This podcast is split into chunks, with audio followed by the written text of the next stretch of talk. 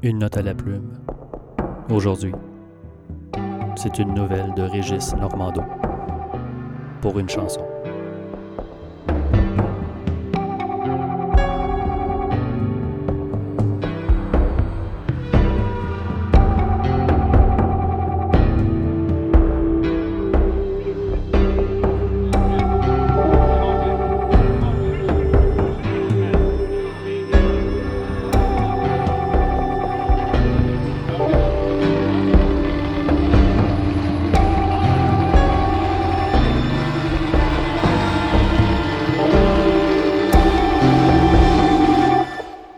Simon était passionné de musique. Il l'avait étudiée, savait la lire et l'écrire. Il était aussi à l'aise au piano qu'à la guitare. Depuis quelques années, il s'était fait une solide réputation d'interprète dans les bars et les cafés de la région, et même au-delà. Il offrait à son public des chansons francophones et anglophones, celles-ci qui, disait-il, ont du coffre et du texte. Il ne faisait pas le métier par nécessité. Héritier d'une fortune familiale de longue lignée, il aurait pu s'enfermer chez lui et faire fructifier ses avoirs, mais l'amour de l'art et le contact avec les gens l'emportaient sur tout le reste. Ce qu'il n'avait dit à personne, c'est qu'il était aussi auteur-compositeur. Il caressait depuis longtemps le projet de produire un album. Il ne chantait pas encore ses compositions en spectacle. C'était un perfectionniste. Il retouchait et peaufinait sans cesse texte et musique. Il présenterait le résultat quand il serait pleinement satisfait. Il s'était payé un studio maison et enregistrait minutieusement tous ses essais et expériences, partitions comprises, sur le disque dur de son ordinateur.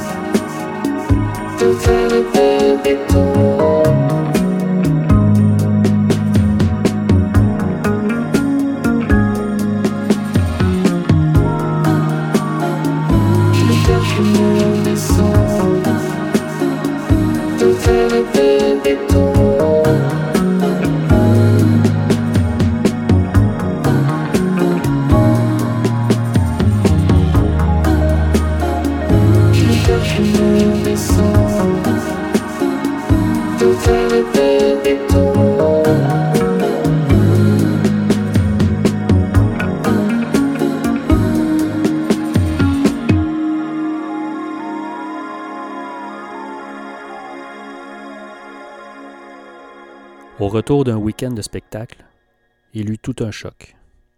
Sa maison, sise dans un coin éloigné de la campagne, avait été cambriolée. Non seulement cambriolée, mais vidée. Il ne restait rien. Tout avait été emporté. Meubles, électroménagers.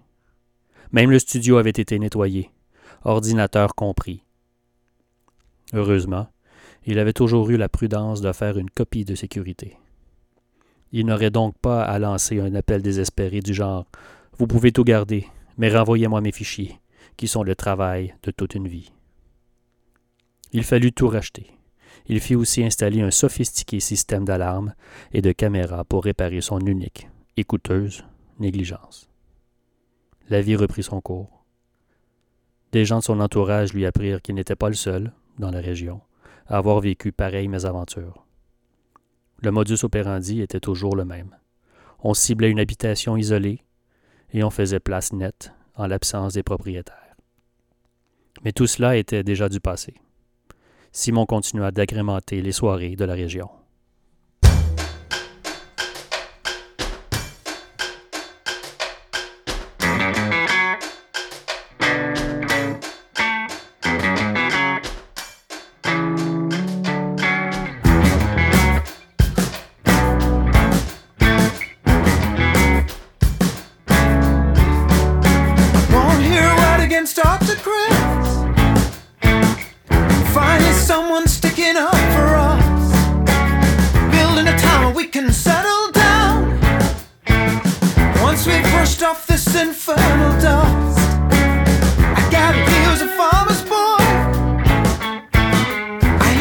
his mother and his father.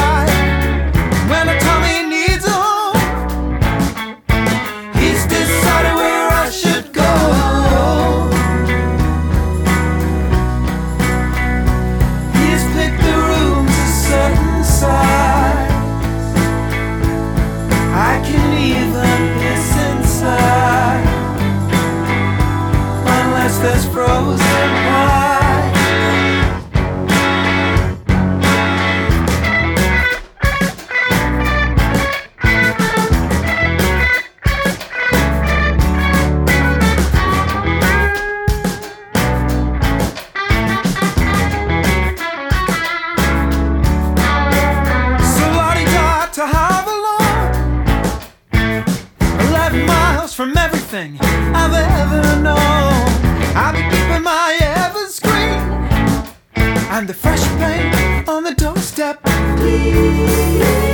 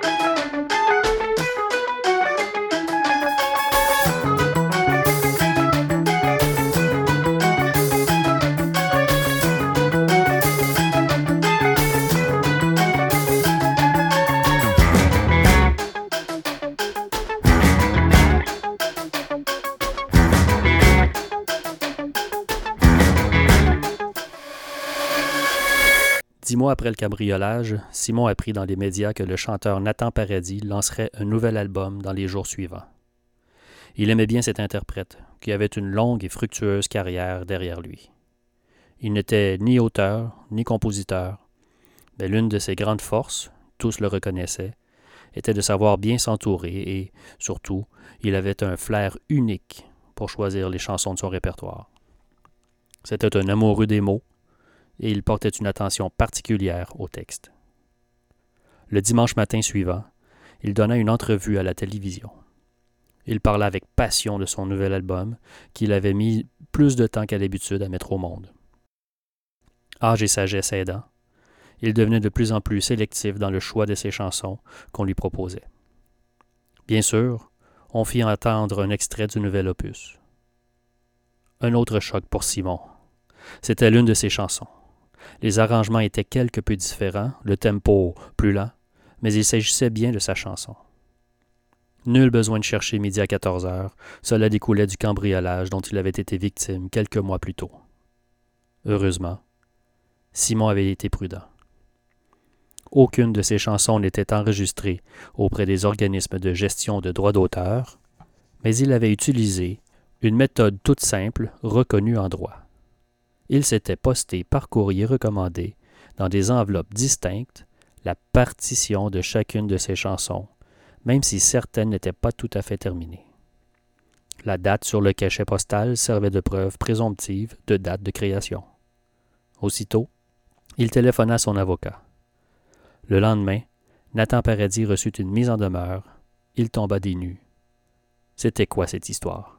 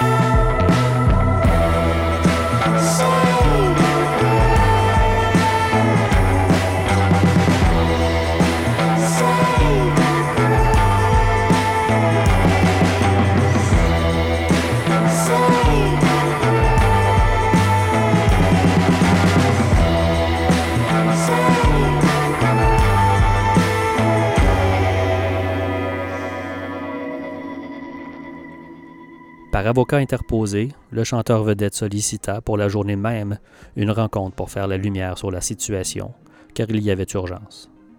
L'atmosphère était tendue. Simon alla droit au but. Il fit écouter à Nathan un enregistrement de sa version de la chanson Au cœur du litige. Son aîné était ébranlé, mais il demandait encore des preuves.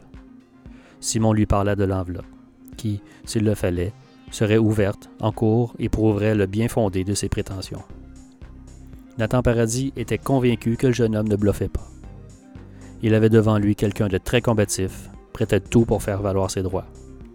On ne risque pas une carrière et une réputation dans un procès à l'issue presque assurément fatale. Simon comprenait l'état d'esprit dans lequel se trouvait la vedette. S'il obligeait Nathan à enlever la chanson du disque, il faudrait tout pilonner et recommencer. Ça coûterait une fortune. Mais surtout, la sortie était dans quatre jours. Il était prêt à laisser sa chanson sur le disque de Nathan Paradis, à condition, bien sûr, qu'on lui en attribue la paternité. Il faudrait rappeler tous les disques chez le distributeur et refaire les pochettes. Mais dans les circonstances, c'était le moindre mal. Ce serait serré côté temps, mais l'imprimeur promit de faire des miracles. Restait maintenant à régler la question comment Nathan Paradis était-il entré en possession de la chanson? Elle lui était parvenue de façon un peu mystérieuse, par l'ami d'un ami. Il y avait longtemps que Nathan n'avait pas eu pareil coup de cœur pour une chanson. Il l'avait ajoutée à la dernière minute à son album presque terminé. Il aurait peut-être dû faire plus de plus amples vérifications, mais l'amour fait parfois foncer tête baissée. La police, mise au courant des faits, ne mit que quelques heures à retracer le parcours de la chanson. On arrêta l'auteur qui, coincé, se mit rapidement à table. Il faisait partie d'un groupe très bien organisé qui écumait la région depuis des mois. L'enquête qui stagnait depuis longtemps fit un bond de géant en quelques minutes. Et la chanson de Simon dans tout cela. Le jeune voleur musicien à ses heures s'était donné l'illusion de se faire un nom dans le milieu artistique. Après s'être assuré qu'aucune des chansons trouvées dans l'ordinateur que ses complices lui avaient laissées n'était officiellement enregistrée auprès des organismes de gestion de droits d'auteur, il ne connaissait pas le truc de l'envoi par courrier recommandé. Ben, il avait proposé ces chansons non seulement à Nathan Paradis, mais à plusieurs autres chanteurs et chanteuses. Il fallut appeler tous ces gens et leur annoncer la mauvaise nouvelle. Heureusement, aucun autre disque n'était à ce stade aussi avancé que celui de Nathan Paradis. Le voleur musicien avait cru naïvement qu'en empruntant des chemins détournés pour acheminer des chansons à des artistes, il serait intraçable et que cela créerait un aura de mystère autour de son personnage. Tout ça pour une chanson. Une chanson qui s'intitulait Je te retrouverai.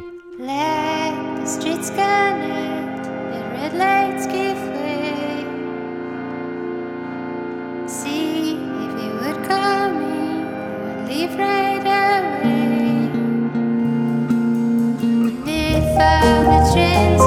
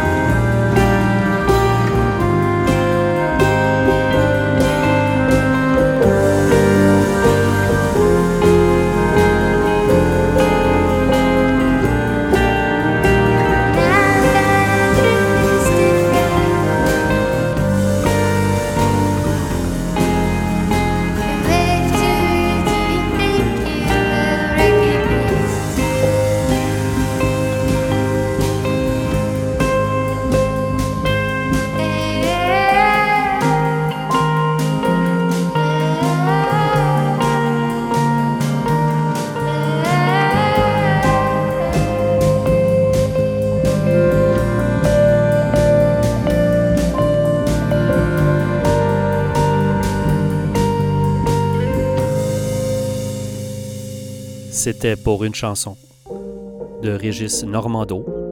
Vous avez entendu des pièces de Nicolas Godin, Field Music, Alexandra Savior et The Innocence Mission. C'était une note à la plume.